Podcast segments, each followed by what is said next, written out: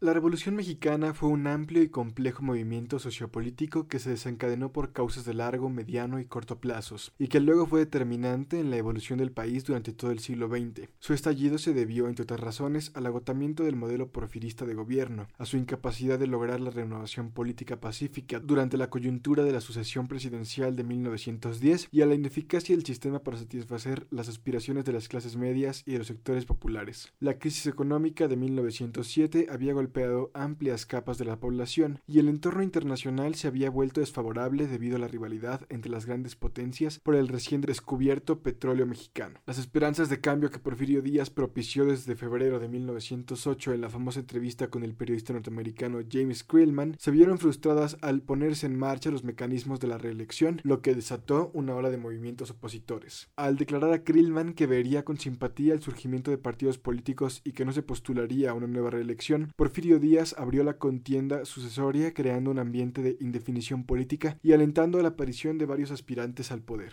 Los primeros en movilizarse fueron los seguidores del general Bernardo Reyes, quienes empezaron a proponerlo como vicepresidente para las elecciones de 1910 en lugar del científico sonorense Ramón Corral. También se organizaron algunos jóvenes miembros del aparato político, todos ellos destacados como Benito Juárez Maza, hijo del héroe nacional, que aseguraban defender los principios antes que personalidades. Fue así como fundaron el Partido Democrático a principios de 1909. Los últimos en movilizarse fueron los antireeleccionistas encabezados por el hacendado coahuilense Francisco I. Madero. A diferencia de los dos grupos anteriores, reyistas y demócratas, los antireeleccionistas provenían mayoritariamente de clases medias ajenas al ámbito político. De otra parte, el primer grupo opositor a Díaz, el de los magonistas, se fue marginando en este proceso como resultado de su radicalización durante el exilio al que fueron sometidos. Bajo la influencia de grupos anarquistas y socialistas de Estados Unidos y por el nuevo contexto en que vivía entre 1908 y 1910, el magonismo propuso desde el exterior la lucha armada mientras que los grupos opositores que se estaban desarrollando en México exigían reformas políticas pacíficas. Como era de esperarse, el respaldo que obtuvieron los magonistas fue mínimo. El movimiento reyista también declinó pronto al quedarse acéfalo a finales de 1909, cuando el general Reyes aceptó una, una comisión oficial de días en Europa en lugar de encabezar la lucha electoral alternativa. Sin embargo, buena parte de sus numerosos seguidores, Francisco Vázquez Gómez, Venustiano Carranza y Luis Cabrera, entre muchos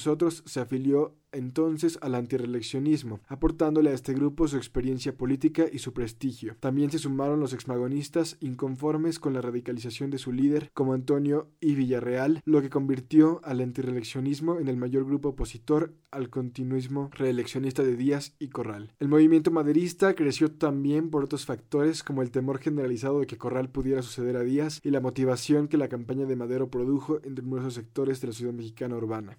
Porfirio Díaz no solo volvió a postularse para la presidencia, sino que obstaculizó cuanto pudo los esfuerzos del candidato opositor y llegó al extremo de encarcelar a Madero poco antes de que se verificaran las elecciones, en las que, como era predecible, se declaró triunfadora la mancuerna Díaz Corral. Con la dura actitud de Díaz quedó cancelada toda posibilidad de una democratización pacífica. Madero huyó de la prisión y se refugió en San Antonio, Texas, aunque hasta ese momento era contrario a la violencia política. Se vio obligado a cambiar de estrategia. Así, mediante el Plan de San Luis Potosí, promulgado el 5 de octubre, convocó a las armas para el 20 de noviembre de 1910. El oposicionismo electoral se convertiría en rebeldía y posteriormente en revolución. El llamado de Madero no fue atendido por sus partidarios antireeleccionistas, casi todos los miembros de la clase media urbana y por lo mismo útiles para el oposicionismo electoral, pero no para la lucha armada. En cambio, sí lo fue para otros sectores de la sociedad mexicana, el de los grupos populares rurales de algunas regiones del país como Chihuahua, Sonora, Coahuila, Durango, Guerrero y Morelos. Fue en estas regiones donde hubo alzamientos contra el ejército porfirista. Al principio, hasta febrero de 1911, los grupos armados fueron pocos y débiles, pero aumentaron en número y crecieron en volumen durante los meses de marzo y abril y concluyeron la lucha a mediados de mayo con la toma maderista de la plaza fronteriza de Ciudad Juárez. Resulta significativo que en muy pocos casos los levantamientos armados coincidieran con las rutas que Madero había recorrido durante sus giras en 1909 y 1910. La lucha armada implicó la transformación radical del proceso, pues al pasar de oposición electoral a rebelión, tuvieron que cambiar los participantes y los escenarios. El movimiento de clases medias urbanas se transformó en uno con bases populares rurales. Surgieron nuevos líderes más aptos para la lucha armada que para las contiendas electorales. Los más destacados fueron el arriero chihuahuense Pascual Orozco, Pancho Villa, nacido en Durango pero radicado en Chihuahua, donde había desempeñado una amplia gama de oficios y labores, incluyendo el abigato y el bandolerismo, y Emiliano Zapata, domador de potros que encabezaba los reclamos agrarios de su pueblo natal, San Miguel Anenecuilco del estado de Morelos. Estos grupos populares, tan distintos de los contingentes antireeleccionistas originales, participaron en la lucha en su calidad de contrarios al gobierno porfirista, y no porque hubiera entre ellos una alianza programática sólida. Eran poco afines a Madero, lo que hizo que éste diera por terminada la lucha tan pronto como le fue posible. Ni las autoridades porfiristas ni Madero y sus principales colaboradores vieron con simpatía la participación popular, pero lo cierto es que estos sectores se involucraron indefectiblemente en el proceso revolucionario. Los acuerdos de Ciudad Juárez, firmados el 21 de mayo de 1911, se pactó la suspensión de hostilidades, las renuncias de Díaz y Corral y la sustitución del presidente por el secretario de Relaciones Exteriores, según lo disponía la Constitución de 1857. Su nombre era Francisco León de la Barra y sus principales responsabilidades fueron el licenciamiento de las fuerzas revolucionarias y la organización de nuevas elecciones presidenciales antes de seis meses. La desmovilización de los casi 60.000 rebeldes reconocidos no fue fácil.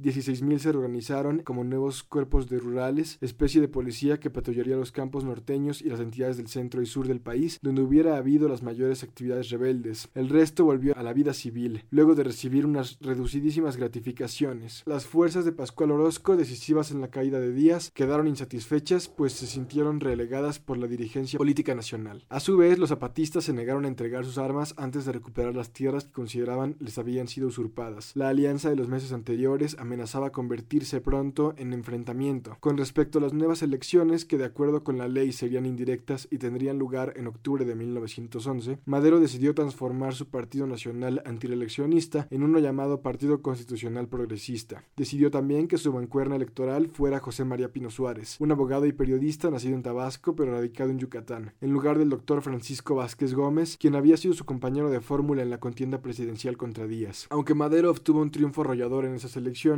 lo cierto es que el nuevo partido nunca logró el prestigio que había tenido el antireeleccionista ante buena parte de la opinión pública. Sobre todo la sustitución de Vázquez Gómez significó el final de la alianza con los exreyistas. Así, en lugar de contar con su experimentada colaboración, el nuevo gobierno habría de sufrir la oposición reyista. La presidencia de Madero comenzó a principios de noviembre de 1911 y concluyó violentamente a mediados de febrero de 1913. A diferencia de su exitosa lucha contra Díaz, su gestión presidencial resultó fallida. ¿Acaso su mayor mérito fue la apreciable transformación de todo el aparato gubernamental porfirista. Empezó con la integración de un gabinete formado por hombres de un sector social inferior al de los secretarios porfiristas y siguió con el cambio de gobernadores en todos los estados, lo que a su vez dio lugar al cambio de los jefes políticos, que antes solían ser designados por los gobernadores como sus representantes en las distintas regiones de cada entidad, y ahora sustituidos en muchos casos por autoridades locales elegidas. Por último, a mediados de 1912, habrían de elegirse nuevos diputados y parte de los senadores mientras que los diputados locales habrían de cambiar conforme hubiera nuevas elecciones estatales. En resumen, con Madero se conformó un nuevo aparato gubernamental, social e ideológicamente distinto del porfirista, pero peligrosamente inexperto. Además, con Madero llegaron también nuevas prácticas políticas. Para comenzar, hubo elecciones competidas y libertad de prensa, y desaparecieron la concentración de poder en el Ejecutivo y el centralismo, lo que se manifestó en la gran fuerza y notoriedad de la vigésima sexta legislatura y en varios desafíos políticos regionales. Con todo, puede decirse que durante la breve presidencia de Madero fueron más los problemas políticos que los cambios. También en los ámbitos agrario y laboral hubo actitudes y propuestas novedosas que reflejaban los orígenes socioeconómicos de las nuevas autoridades. Madero, por ejemplo, era un hacendado algodonero partidario de la propiedad privada de la tierra y contrario a la explotación comunal que deseaba un país con una estructura agraria más equitativa y eficiente. Para ello dispuso fraccionar y vender terrenos nacionales y destinar los recursos de esa venta a otorgar créditos agrícolas en favor de los pequeños y medianos propietarios. Obviamente hubo otras propuestas de solución al problema de la desigual estructura de la propiedad agraria, como la del diputado poblano Luis Cabrera, que ya consideraba restitución de las propiedades usurpadas o la dotación de nuevas tierras a las comunidades que las necesitaran. Si bien los avances legislativos en esta materia fueron moderados y escasos, hubo un cambio real de enorme significado. Mientras los hacendados perdieron buena parte de su influencia política, los campesinos vieron por primera vez aumentar la suya, como resultado de su participación en la lucha armada. Igualmente moderadas fueron las propuestas en materia laboral. Como buen liberal y demócrata, Madero era respetuoso en los derechos organizativos de los obreros y partidario de que estos mejoraran sus condiciones laborales y salariales. A su vez, como buen capitalista, Madero pretendía que estos cambios no afectaran mucho los intereses de los empresarios, por lo que procuró encaminar los conflictos por el sendero de la negociación, para lo cual creó el Departamento del Trabajo. El resultado fue que durante 1912 aumentaron notablemente las huelgas y las organizaciones obreras. Algunas de estas eran abiertamente contrarias al gobierno, como la Casa del Obrero Mundial, de clara orientación anarcosindicalista. Todas esas transformaciones políticas y sociales tuvieron enormes consecuencias. Para comenzar, parte de la élite política buscó recuperar el poder, a su vez, los hacendados y empresarios advirtieron que los cambios agrarios y laborales, aunque moderados, implicaban riesgosos precedentes. Por último, los campesinos y obreros quedaron insatisfechos por lo tibio de las propuestas maderistas, que consideraban un pago insuficiente a su participación en la lucha contra Díaz. Todas estas inconformidades se expresaron de diversas maneras, desde la crítica periodística y la oposición parlamentaria hasta la rebelión armada. En efecto, Madero fue tratado con rudeza por la prensa porfirista, padeció gran oposición parlamentaria y tuvo que enfrentar cuatro importantes rebeliones, dos encabezadas por miembros de la élite política porfirista y dos sostenidas por grupos populares que habían luchado contra Díaz, pero que se habían desilusionado muy pronto del gobierno maderista. Las dos primeras fueron la rebelión reyista de finales de 1911 y que tuvo como escenario la frontera noroeste del país, y la encabezada por Félix Díaz, sobrino de don Porfirio Díaz, que se desarrolló en Veracruz, en octubre de 1912. Ninguna de las dos recibió apoyo suficiente y pronto fueron derrotadas, quedando sus jefes presos en la Ciudad de México.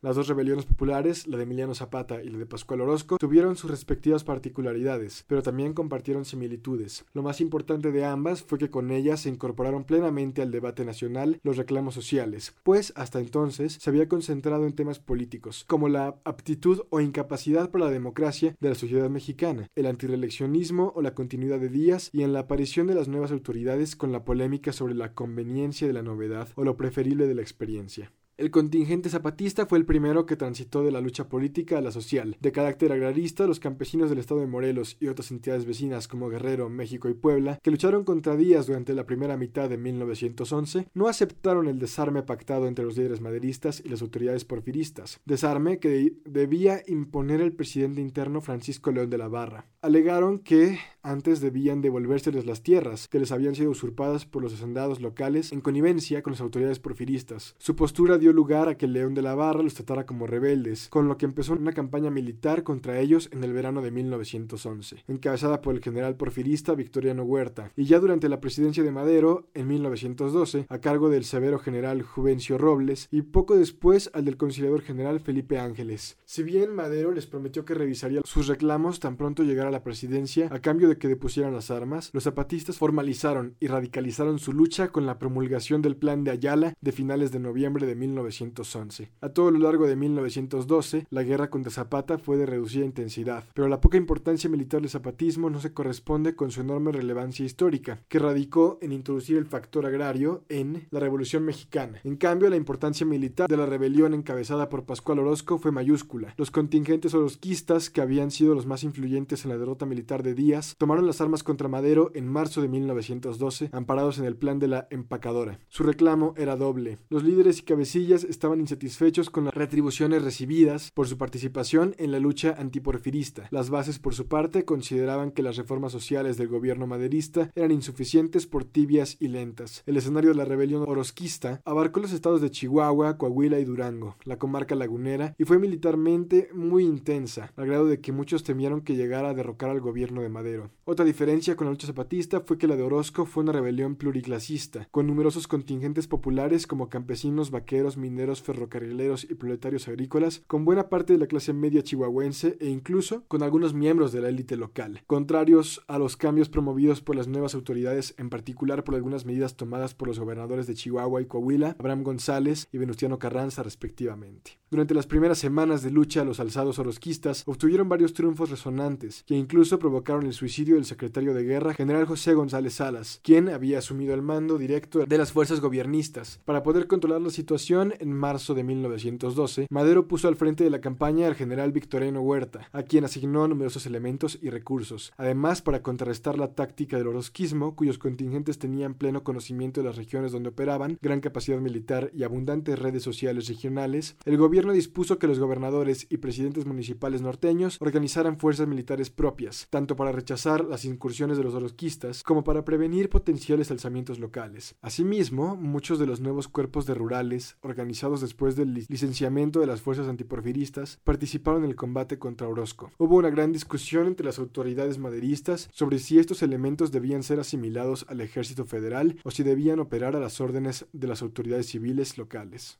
Con la suma de todos estos elementos y con la diestra y severa dirección de Huerta, los orosquistas fueron vencidos en dos o tres meses. En su derrota también influyó su acceso reducido a las armas y municiones del mercado norteamericano, seguramente una represalia del gobierno de ese país contra el nacionalismo popular de que los orosquistas habían dado muestras. Con todo, la rebelión de Orozco dio inicio a un doble proceso de grandes consecuencias. Por un lado, el ejército federal recuperó la confianza perdida en la lucha de 1910 y 1911. Obtuvo un nuevo caudillo, Huerta, y aumentó su capital político al quedar como responsable de la sobrevivencia del gobierno de Madero. Por otra parte, el norte del país se militarizó, pues además de soldados federales y orosquistas, operaron fuerzas estatales, irregulares y de rurales. En otras palabras, quedaron armados y movilizados los futuros actores del conflicto que comenzaría en febrero de 1913. Como era predecible, todos estos alzamientos golpearon las finanzas públicas, pues además de que la propia violencia y la toma de algunas aduanas fronterizas afectaron la recaudación fiscal, se tuvieron que destinar grandes recursos para sofocar las rebeliones. En efecto, en 1912 se dedicó 31% del presupuesto de egresos al renglón militar y 12% a la Secretaría de Gobernación, responsable de los cuerpos de rurales. Dado que también debía pagarse la deuda externa, resulta comprensible que durante el gobierno de Madero se recurriera a utilizar parte de las reservas del Tesoro, se decretaran aumentos o los impuestos en los textiles, bebidas alcohólicas, tabaco y petróleo, y se elevaron los derechos a la importación. Además, se contrató un préstamo externo por 10 millones de dólares. En el caso del sector textil, las necesidades del erario se dieron ante los afanes de mejoramiento social, de manera que los impuestos eran menores para los empresarios que excedían a elevar los salarios de sus trabajadores. De otra parte, el desempeño de la economía fue aceptable, a pesar de que el sistema ferroviario se empezó a utilizar con fines militares y de que algunas cosechas se perdieron por causas climáticas en varias regiones del país. Por ejemplo, en el sector industrial, muchas empresas de textiles, cerveza y cigarros pagaron dividendos, lo mismo que las compañías ferroviarias. Las huelgas en la industria textil disminuyeron tras prolongadas negociaciones que desembocaron en la aprobación de un reglamento que establecía la jornada de 10 horas, en lugar de las 14 y hasta 16 anteriores, y salarios mínimos fijos y obligatorios para todo el sector. Y en el ámbito bancario aumentaron tanto los préstamos hipotecarios como los depósitos. Aunque la minería empezó a resentir los efectos de la violencia, las exportaciones de plata y cobre fueron cuantiosas y junto con las de café, fibras, ixtle y enequén y ganado, y con el inicio del auge petrolero, el valor total de las exportaciones en 1912 fue similar al promediado en el último lustro del porfiriato, 145 millones de dólares.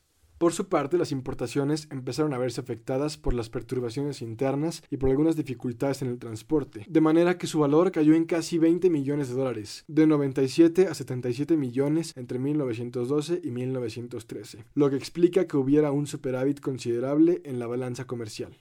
Por lo que se refiere a la política internacional, si bien en un primer momento el gobierno y los grandes capitalistas de Estados Unidos simpatizaron con la llegada de Madero a la presidencia, pues les inquietaba el creciente acercamiento de Díaz a Europa y les preocupaba el envejecimiento de don Porfirio, a los pocos meses el gobierno de Washington comenzó a distanciarse de Madero. Le molestaba el aumento en los impuestos a la extracción del petróleo, la politización de los campesinos y la radicalización de buen número de los trabajadores industriales. Conforme avanzó el año de 1912, las élites gubernamental y empresarial estadounidenses se desilusionaron con la incapacidad gubernativa de Madero. Las rebeliones reyista, zapatista, orosquista y felicista eran prueba fehaciente de la amenaza de ingobernabilidad que se cernía sobre el país. Sin embargo, el peligro era otro. El nuevo caudillo militar Victoriano Huerta, un reyista conocido como capaz, duro y ambicioso. No fue hasta que él asumió el mando del cuartelazo de febrero de 1913, cuando el presidente Madero pudo ser fatalmente derrocado. Organizaron el movimiento los generales Bernardo Reyes y Félix Díaz desde sus respectivas prisiones, encarcelados como estaban tras la derrota de sus levantamientos. El contexto no favorecía a Madero. Las oposiciones simultáneas de Washington del ejército federal, de los grupos políticos porfirianos y de los hacendados y empresarios molestos por las medidas reformistas de Madero, junto con la desintegración del frente antireleccionista original, el desencanto de las clases medias con su administración y la pérdida del respaldo popular zapatista y orosquista, terminaron por hacer insostenible su gobierno. En rigor,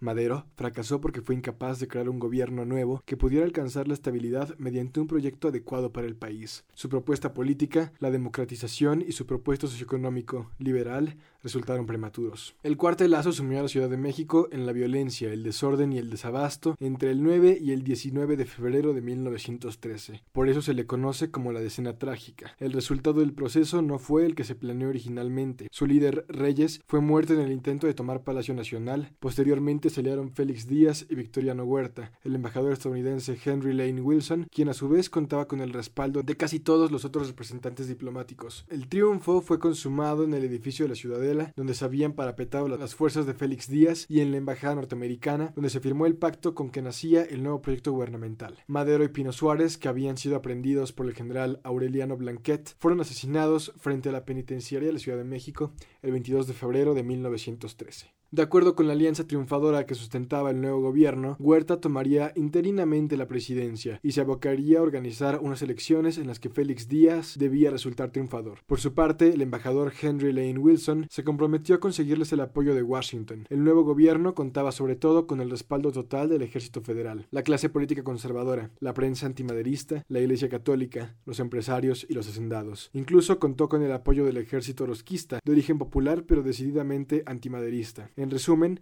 el primer gobierno huertista fue producto de varias alianzas. Si nos limitamos a analizar su gabinete, este contaba con reyistas, Rodolfo Reyes, científicos, Francisco León de la Barra, evolucionistas, Jorge Vera Estañol y felicistas, el general Manuel Mondragón. También tuvo el respaldo inicial de los miembros del Partido Católico, en particular en el Congreso y en algunas gubernaturas. Seguramente Huerta y sus principales colaboradores comenzaron a gobernar con optimismo. Confiaban en obtener el reconocimiento norteamericano en el poderío que alcanzaría la amalgama de soldados federales con orosquistas y en la experiencia y capacidad gubernamentales de los políticos antimaderistas. Sobre todo, empezaron con optimismo su gestión porque lograron maniatar a varios de los principales políticos maderistas, e incluso algunos fueron asesinados como Abraham González, líder del maderismo en Chihuahua, porque otros declararon que no pretendían rebelarse, como el gobernador de Sonora, José María Maitorena, y porque los jefes de los grupos que se mostraban contrarios a Huerta parecían tener una fuerza militar limitada como Francisco Villa, quien se había refugiado en Estados Unidos, como Zapata, que mantenía una débil rebelión en Morelos, y como Venustiano Carranza, gobernador de Coahuila, cuya capital, Saltillo, podía ser atacada desde Monterrey o desde Torreón, ambas plazas fuertes del ejército federal. Contra su optimismo inicial, pronto aparecieron los problemas. Para comenzar, en marzo hubo cambio presidencial en Estados Unidos, de William Taft a Woodrow Wilson, que trajo una actitud enérgica de Washington contra Huerta. Además, en el norte de México empezó a surgir una airada movilización contra el nuevo gobierno. La inmensa mayoría de los que se rebelaron había tomado las armas contra el régimen porfirista y luego contra los orosquistas. Algunos eran autoridades locales que buscaban defender las posiciones que habían alcanzado durante el maderismo. Muchos eran parte de alguna de las fuerzas militares organizadas durante el gobierno derrocado, nuevos cuerpos de rurales o irregulares por lo que a la llegada de Huerta estaban organizados y con las armas en la mano. Este doble factor, la participación de autoridades estatales y la estructura militar previa, explica la rápida profesionalización de las emergentes fuerzas norteñas. Además, pronto se adhirieron numerosos elementos de los sectores populares y de las clases medias locales, reacios a que volviera a imponerse un modelo de dominación basado en los políticos conservadores y en el ejército federal para beneficio de los hacendados y las clases altas. La rebelión norteña contra Huerta tendría desde un principio tres escenarios principales. El primero fue Coahuila, cuyo liderazgo recayó en su gobernador, Venustiano Carranza. Comprensiblemente, sus principales colaboradores se convirtieron en los mandos superiores del movimiento. Su naturaleza explica su actitud. La facción coahuilense se caracterizó por su postura legalista y por su capacidad política y administrativa para su experiencia se remontaba a los años de dominio porfirista y reyista en el Estado. El aparato militar estaba compuesto sobre todo por irregulares, quienes antes de 1910 habían sido vaqueros, mineros, ferrocarrileros o agricultores. Otro escenario fue Sonora, donde el gobernador maderista, José María Maitorena, se rehusó a encabezar la lucha. El mando estatal fue tomado entonces por algunas autoridades locales como Ignacio Pesqueira, Álvaro Obregón, Benjamín Hill, Adolfo de la Huerta y Salvador Alvarado miembros de las clases medias constreñidas durante el porfiriato, pero que habían logrado acceder al aparato gubernamental durante el maderismo. Si bien tenían menos experiencia política que los coahuilenses que acompañaban a Carranza, contaban con una mayor capacidad militar, pues además de haber peleado contra el porfirismo y contra el orosquismo, muchos sonorenses se habían forjado en la lucha contra los indios hostiles. Igual que en Coahuila, en Sonora se integraron a la lucha vaqueros, mineros, ferrocarrileros y agricultores. Además, algunos jefes lograron alianzas con los indios yaquis y mayos. Así los sonorenses aportaron su gran capacidad militar y su experiencia en el establecimiento de alianzas con sectores populares, como con los trabajadores del mineral de Cananea. El tercer escenario fue Chihuahua, notoriamente distinto a los otros dos. Si allí habían encabezado la lucha contra Díaz dos miembros de las clases medias locales, Abraham González y Pascual Orozco, en 1913 el primero fue asesinado y el otro se adhirió al gobierno huertista. Esto explica que el liderazgo lo haya alcanzado un miembro del sector popular, Pancho Villa. Comprensiblemente, sus lugartenientes principales como Tomás Urbina y Maclovio Herrera también eran de origen popular. Lo mismo sucedía con sus soldados, entre los que predominaban los vaqueros, mineros, ferrocarrileros y agricultores pobres, aunque también fue notoria la participación de los vecinos de las antiguas colonias militares. Las particularidades de Chihuahua son obvias. Si los ejércitos de Coahuila y Sonora estaban encabezados por las autoridades estatales, en este caso el líder era un rebelde típico, pues la vida de Villa había oscilado entre la marginalidad y la delincuencia. La gran capacidad guerrera de los contingentes villistas era obvia, experimentados algunos por su lucha contra los apaches, en todos ellos había recaído el peso de las guerras contra los ejércitos porfirista y orosquista. Además de su experiencia militar, los villistas imprimieron al movimiento su carácter popular. Gracias a ellos, la lucha política de las autoridades locales de Coahuila y Sonora contra las autoridades nacionales huertistas pudo convertirse en una revolución social norteña. De ninguna manera fueron estos los únicos escenarios bélicos del norte del país. Pronto hubo movilizaciones en Durango, donde los principales líderes, los hermanos Arrieta, Orestes Pereira y Calixto Contreras, eran igualmente de origen popular. Habían combatido a Díaz y luego fueron irregulares, antiorosquistas. También las hubo en Sinaloa, con jefes como Ramón F. Iturbide y Ángel Flores. En Zacatecas, bajo las órdenes de cabecillas que habían luchado como maderistas, recuérdese a Pánfilo Natera, y en Tamaulipas y a San Luis Potosí, sobre todo en sus colindancias donde destacaron como rebelde los hermanos Cedillo y los hermanos Carrera Torres, a quienes, a diferencia de todos anteriores, se habían opuesto con las armas al gobierno de Madero. En resumen, en contraste con la lucha de 1910 y 1911 contra Porfirio Díaz, que se concentró en Chihuahua, la que estalló en 1913 contra Huerta, tuvo desde sus inicios una dimensión mucho más amplia, pues abarcaba casi todo el norte del territorio nacional. También hubo respuestas inmediatas contra el gobierno huertista en la región centro-sur del país, en particular en el estado de Morelos y las zonas adyacentes de Guerrero y Puebla. Los zapatistas estaban levantados en armas contra el gobierno de Madero desde finales de 1911 con el Plan de Ayala, para la llegada de Huerta al poder hizo que la lucha se ampliara y radicalizara porque su modelo de gobierno para la región descansaba en el, binomio hacendados y ejército federal, y por sus violentos procedimientos represivos, gracias a los zapatistas, la lucha revolucionaria contra Huerta no fue meramente norteña, y debe reconocerse que se inició al menos como una gran rebelión birregional. Otras aportaciones de los zapatistas fue el reclamo agrario, que no era lo más importante en el norte, región caracterizada por una mayor disponibilidad de tierras y una menor densidad demográfica. El principal rasgo sociopolítico del zapatismo era su componente campesino, diferente del villista que además de agricultores pobres, aparceros, medieros y jornaleros, incluía, como se ha señalado, a vaqueros, mineros, ferrocarrileros y excolonos militares. Otro de sus rasgos particulares era el de la estructura de su ejército. Dependía de las fuerzas defensivas que cada pueblo tenía desde siempre, pero que en los últimos decenios habían crecido contra la expansión de haciendas y la llegada de fuereños a partir de la introducción de los ferrocarriles. Las diferencias sociales que caracterizaban cada región dieron como resultado diferentes procedimientos militares y distintas posturas político-ideológicas. En Coahuila la lucha comenzó con un decreto de gobierno local que negaba el reconocimiento a Huerta y que invitaba a las autoridades políticas y militares del país a proceder de igual manera. Semanas después, el 26 de marzo de 1913, los jefes coahuilenses proclamaron un plan en la hacienda de Guadalupe, situada entre Saltillo y Monclova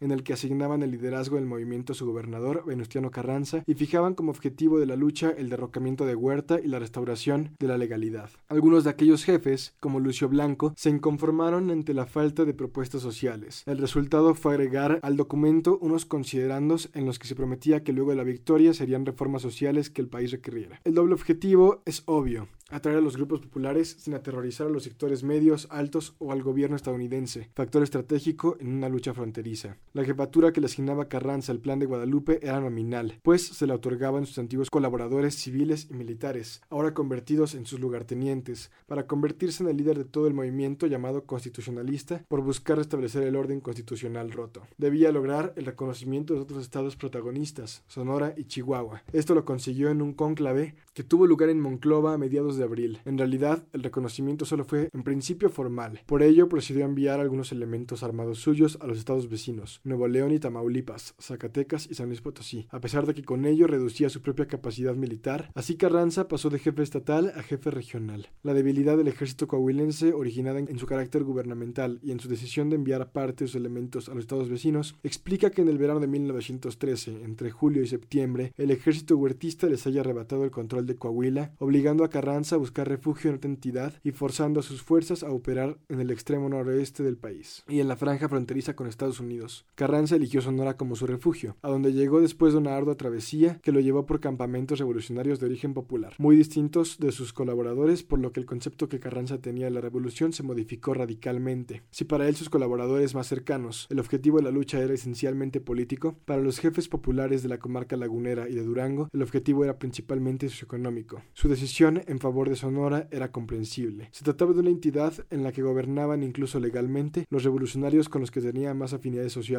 políticas e ideológicas. La economía local no había sufrido alteraciones de consideración, lo que servía para financiar su gobierno. Además, dado que los soldados huertistas habían sido expulsados de Sonora desde un principio, Carranza no corría allí mayores peligros. Sobre todo, don Venustiano pasó a ser el jefe real de los ejércitos rebeldes de dos regiones, la noroeste y la noreste. La alianza que estableció con los sonorenses habría de serle muy útil a lo largo de los siguientes seis años. A diferencia de Coahuila y Sonora, Chihuahua tuvo la gran particularidad de que allí el ejército federal se unió a los orosquistas ante sus enemigos conformando una poderosa maquinaria militar. Al comenzar la lucha contra el gobierno usurpador, Pancho Villa estaba prófugo en Estados Unidos. Regresó al país en marzo, prácticamente solo, y luego de seis meses de agotadoras campañas en las zonas donde tenía mayor respaldo social, en septiembre conquistó el liderazgo estatal villista constitucionalista y construyó su célebre División del Norte. A partir de entonces, su capacidad castrense le permitió ir controlando el Estado. A finales de 1913 y principios de 1914, después de una cruenta guerra regional, Villa dominó su entidad. Las diferencias económicas fueron tan importantes como las políticas, sociológicas y militares. Cada facción financió de distinta manera sus adquisiciones de armas y pertrechos y el pago de los salarios de sus soldados. Los villistas impusieron préstamos forzosos, expropiaron ganado y cultivos de la oligarquía regional y confiscaron sus haciendas, las que pasaron a ser administradas por una oficina dirigida por políticos civiles afines a Villa. Los sonorenses aprovecharon la continuidad gubernamental y la reducida destrucción física que la localidad padeció para financiarse con la actividad económica normal. Más aún, al no reconocer al gobierno huertista, pudieron disponer de los derechos aduanales y de los impuestos federales. En Coahuila el movimiento no podía acudir a expropiaciones o confiscaciones, pues estaba encabezado por el gobernador del estado, quien debía respetar la legalidad y cuya familia era propietaria de tierras y ganado. Su oposición consistió en emitir de forma generalizada papel moneda. Obviamente, para no entorpecer su acceso al mercado estadounidense de armas y pertrechos, ninguno de los tres contingentes afectó intereses estadounidenses durante la lucha contra Huerta, que se prolongó de principios de 1913 a mediados de 1914. Por su parte, en el centro sur del país, el zapatismo ocupó buen número de ingenios y haciendas, y otras les cobraban determinadas cuotas a cambio de no ser perjudicadas. También ocupó, a partir de abril de 1914, las minas de Taxco, lo que le proporcionó ciertos recursos económicos, nunca suficientes. Su escasez crónica de armas y pertrechos se explica también por su lejanía de la frontera estadounidense. Con todo, su estructura menos profesional y su carácter defensivo, sin necesidad de largos desplazamientos desde su región de origen, requerían recursos menos cuantiosos. A principios de 1914, los tres ejércitos rebeldes norteños dominaban toda esa extensa zona del país, con excepción de Baja California. Además, a lo largo de la segunda mitad de 1913, se habían desarrollado importantes movimientos contra el huertismo en Jalisco y Michoacán, así como en Veracruz, Tlaxcala, Puebla e Hidalgo. El movimiento estaba dejando de ser norteño. Ahora también tenía presencia en el centro del país y en ambas costas, por diferentes razones y con las obvias excepciones de Morelos y Guerrero. El sur y el sureste estaban menos involucradas en la lucha. Ello explica que mientras que la actividad productiva en el norte comenzaba a sufrir los estragos de la guerra, en el sur y el sureste se siguiera exportando café, caucho y enequén. Hacia marzo y abril de 1914, luego de reorganizarse y aprovisionarse, los tres ejércitos norteños iniciaron su avance al centro del país decididos a expulsar a Huerta de Palacio Nacional. Moviéndose simultáneamente, los tres ejércitos eran incontenibles. Para empeorar sus dificultades, el ejército huertista estaba en muy malas condiciones, desmoralizado con una estrategia defensiva y estática y sin recursos económicos, lo que le impedía adquirir armas y pertrechos y conseguir nuevos reclutas que no fueran producto del cruel e ineficiente procedimiento de la leva.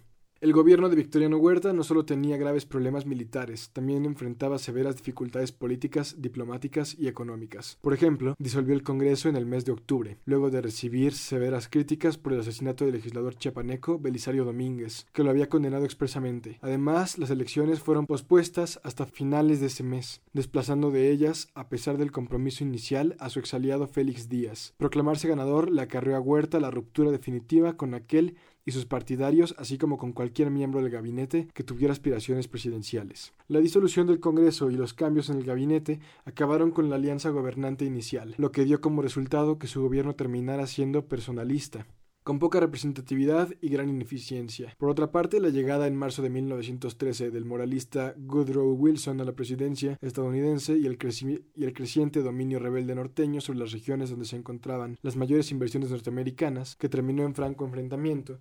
Por último, en enero de 1914, Huerta suspendió el pago de la deuda externa, lo que cerró la posibilidad de contratar un nuevo crédito del exterior. Todo esto tuvo trágicas consecuencias para su gobierno, que perdió los ricos estados norteños junto con las aduanas fronterizas y el aprovisionamiento de armas desde Estados Unidos. La derrota definitiva era predecible. A finales de abril de ese año, la Marina norteamericana ocupó Veracruz para impedir que un envío de armas europeas llegara al gobierno de Huerta. Este, desesperado por la falta de armas y por la pérdida de los ingresos que le proporcionaba la principal aduana del país, aumentó varios impuestos y forzó al Congreso para que autorizara un endeudamiento interno hasta por 100 millones de pesos, imponiendo préstamos forzosos a empresas y depósitos bancarios. Además, obligó a los hacendados a que cooperaran con los gastos militares, armando y pertrechando a sus trabajadores. Aunque logró recaudar casi la mitad de esa cantidad de los grandes bancos y casas comerciales, el resultado de tales medidas fue desfavorable. Huerta perdió el apoyo político del sector social que más lo había respaldado su llegada al poder. A pesar del derrumbe del gobierno huertista, el arribo al centro de los ejércitos norteños distó de ser un paseo triunfal. Los conflictos entre Carranza y Villa eran abiertos y constantes. Luego de algunos meses de residir en Sonora, don Venustiano se trasladó a Chihuahua a finales de marzo de 1914, para tratar de imponer su autoridad sobre Villa. Los desacuerdos provenían en sus diferencias socioeconómicas, tenían distintas razones para participar en la revolución y sus procedimientos eran radicalmente distintos. Lo mismo podría decirse de sus propuestas para resolver los problemas nacionales. El dilema de Carranza era que necesitaba Villa para emprender la campaña final contra Huerta, pero no quería que entrara triunfante en la Ciudad de México. Para ello comenzó a obstaculizar su avance hacia el centro del país dejó de surtirle carbón, imprescindible para mover sus ferrocarriles, trató de escindir la división del norte, asignándole dobles objetivos y dispuso que ese ejército permanecía en el norte, porque era su responsabilidad geográfica. Para ello, don Venustiano decidió que de Zacatecas al sur, la recuperación de esa zona del país que le correspondía al ejército del centro, jefaturado por Pánfilo Natera, todas estas disposiciones casi provocaron la separación de Villa, amenaza que se resolvió en el Pacto de Torreón de principios de julio de 1914. Carranza y Villa seguirían reconociéndose mutuamente y este último no pasaría Zacatecas, al momento de triunfar, se convocaría a una convención de generales constitucionalistas para que juntos propusieran las reformas políticas y sociales que el país requería.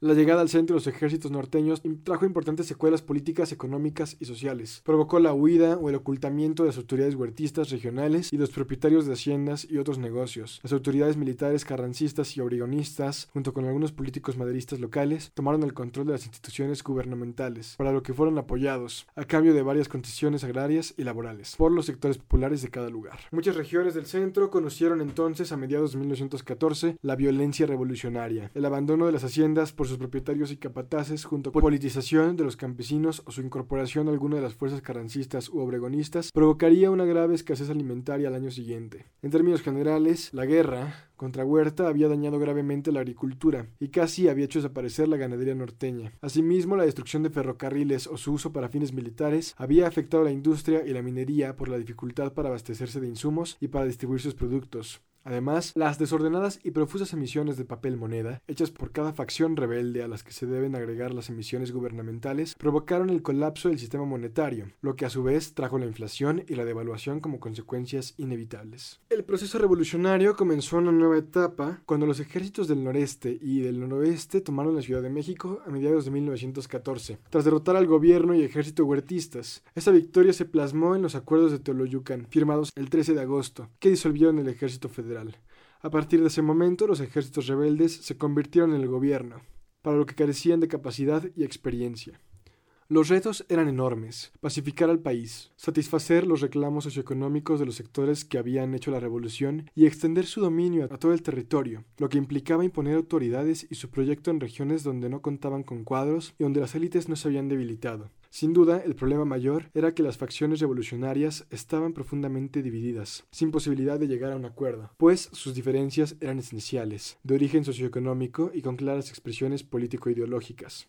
Comprensiblemente, cada facción pretendió que prevaleciera su proyecto de nación. Cierto es que se intentó llegar a un acuerdo pacífico, y algunos optimistas creyeron que esa era la función primordial del Pacto de Torreón, pero rápidamente quedó en evidencia la verdadera naturaleza de ese compromiso. Era el intento de crear un gobierno alternativo al de Carranza. Las sesiones iniciales tuvieron lugar en la Ciudad de México durante los primeros días de octubre. Los villistas se habían negado a asistir, los zapatistas no habían sido invitados. Sin ellos, el objetivo reconciliador y unificador no podía cumplirse.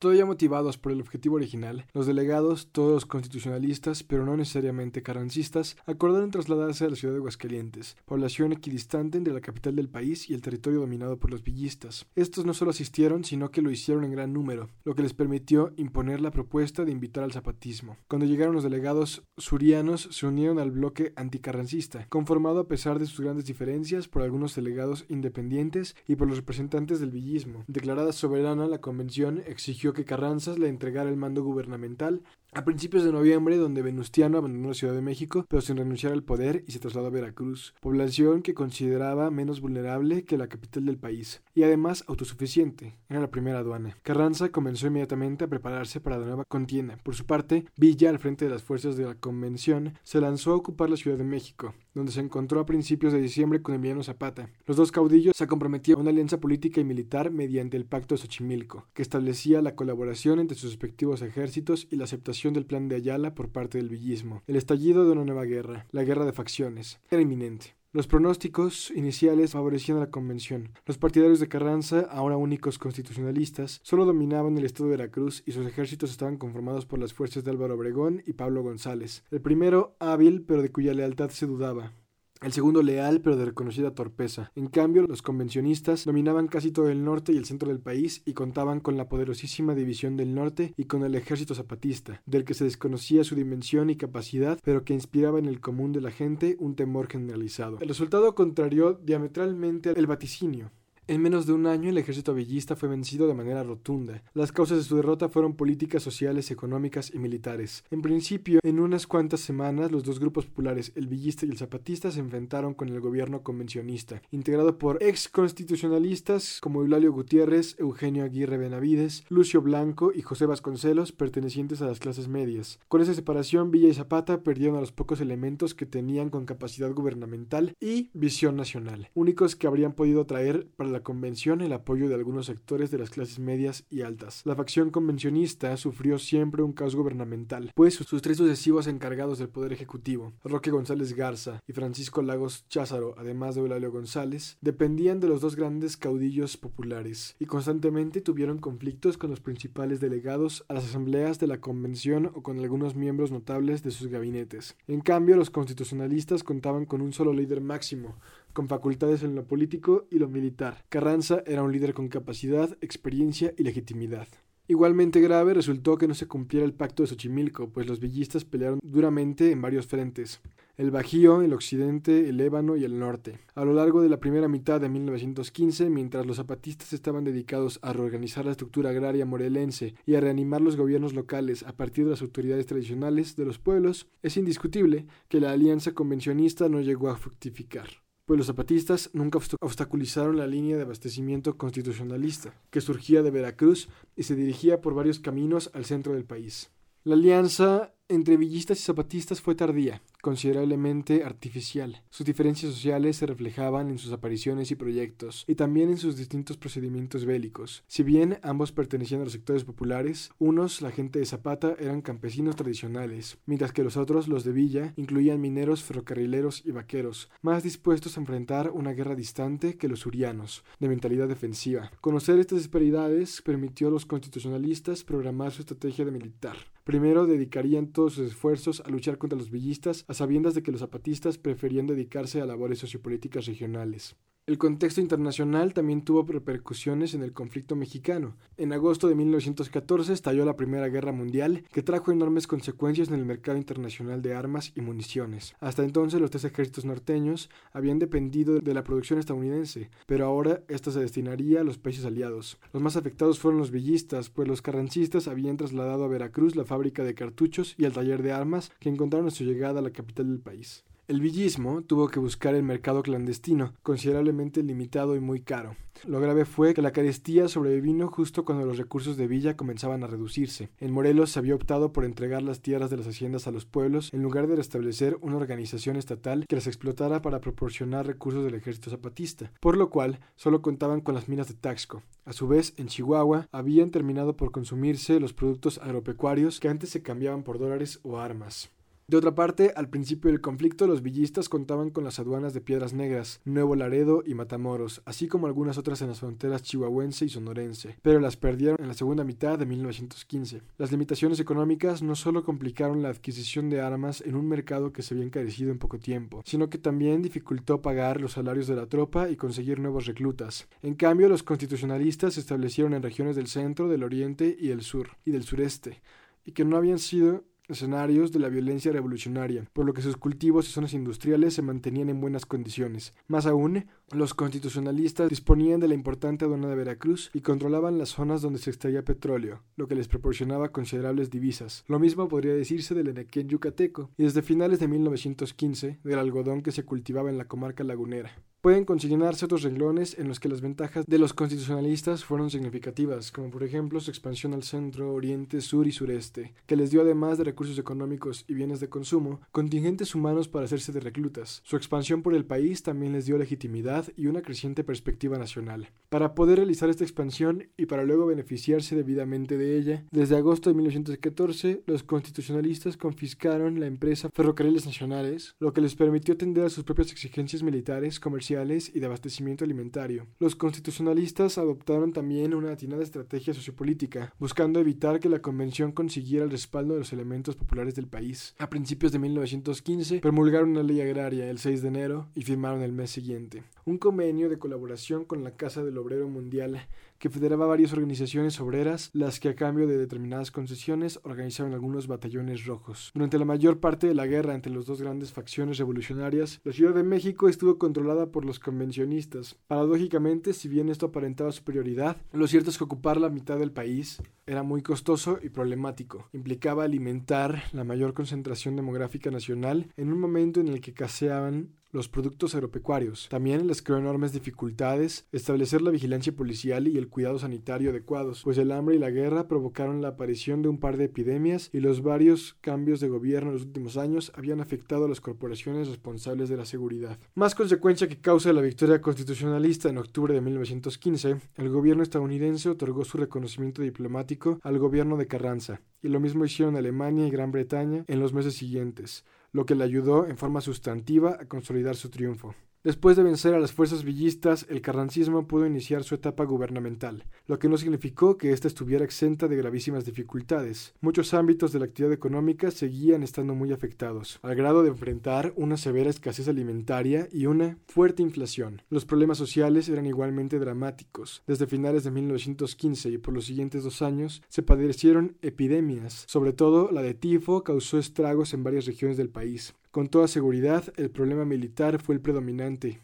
Era necesario seguir reduciendo el villismo, controlar la región dominada por el zapatismo y combatir las rebeliones de Manuel Peláez y su ejército mercenario en la zona petrolera de Félix Díaz, en la región central de Veracruz, de los soberanistas oaxaqueños contrarios a la llegada del constitucionalismo a su estado, de los finqueros chiapanecos, también conocidos como los mapaches, la lucha del bandolero michoacano José Inés Chávez García, así como los movimientos armados en San Luis Potosí y Tlaxcala, que tenían como jefes a los hermanos Cedillo y a los hermanos Arenas. El problema más grave en 1916 fue además de militar diplomático. Puede resumirse así.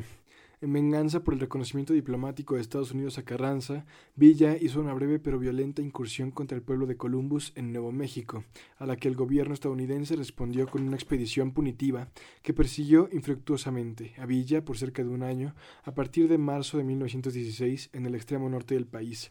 La expedición punitiva agrió las relaciones entre Washington y el gobierno de Carranza. Se suspendió cualquier tipo de ayuda estadounidense, financiera o de armamento y aumentó el nacionalismo entre las autoridades constitucionalistas, como lo reflejaron algunas posturas asumidas en el Congreso Constituyente, que comenzó sesiones a finales de 1916. Pese a todo esto, el año de 1916 implicó mejorías en varios renglones. El gobierno superó la situación de bancarrota en la que se encontraban sus finanzas gracias a los ingresos provenientes de algunos productos de exportación que gozaban de amplia demanda en el mercado internacional debido a la Primera Guerra Mundial, como el petróleo y el enequén, y también el cobro de algunos impuestos interiores. Además, buscó reordenar el sistema bancario y acabar con el caos monetario, retirando las emisiones anteriores y lanzar a la circulación un billete con dos pretensiones, ser nacional y ser infalsificable. Desafortunadamente, este billete también redujo su valor y la estabilización de la moneda tardó un par de años en consolidarse. No obstante, lo cual, de finales de 1916, la inflación empezó a disminuir. Por último, tratando de remediar la muy baja producción agrícola, a fines de 1915 se creó la Dirección General de Bienes Intervenidos para administrar y poner a producir las propiedades rurales incautadas durante la lucha armada. Algunas haciendas fueron devueltas a sus propietarios, aunque ello no los hacía inmunes al proceso de reparto agrario legal. La puesta en vigor de la Constitución y el inicio de la presidencia constitucional de Carranza en mayo de 1917 fueron el arranque formal del Estado posrevolucionario.